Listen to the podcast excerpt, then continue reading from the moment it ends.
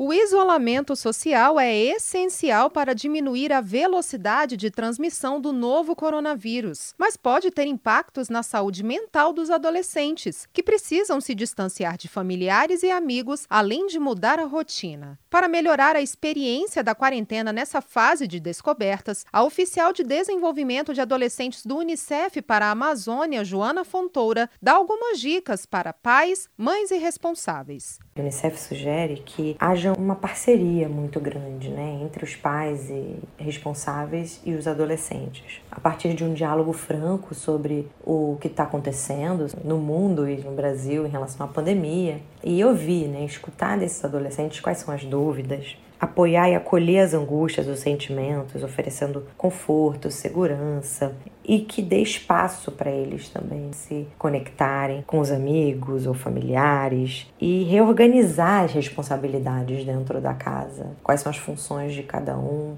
para os adolescentes, Joana sugere que, se possível, mantenham o contato com amigos e familiares por meio da internet e de forma segura. Outra dica é identificar e reconhecer os próprios sentimentos nesse período, para lidar com eles da melhor forma possível e criar uma rotina em casa. Tente incluir ações como exercícios, estudo e momentos virtuais com amigos. E lembre-se, adolescentes também podem pegar o coronavírus e disseminar a doença para outras pessoas. Por isso, siga sempre sempre as orientações de lavagem de mãos e isolamento social, se puder. Estar bem informada é essencial para proteger você e todos à sua volta. Compartilhe informações seguras com sua família, amigos e colegas. Saiba mais sobre as ações do Unicef contra o coronavírus no site unicef.org.br.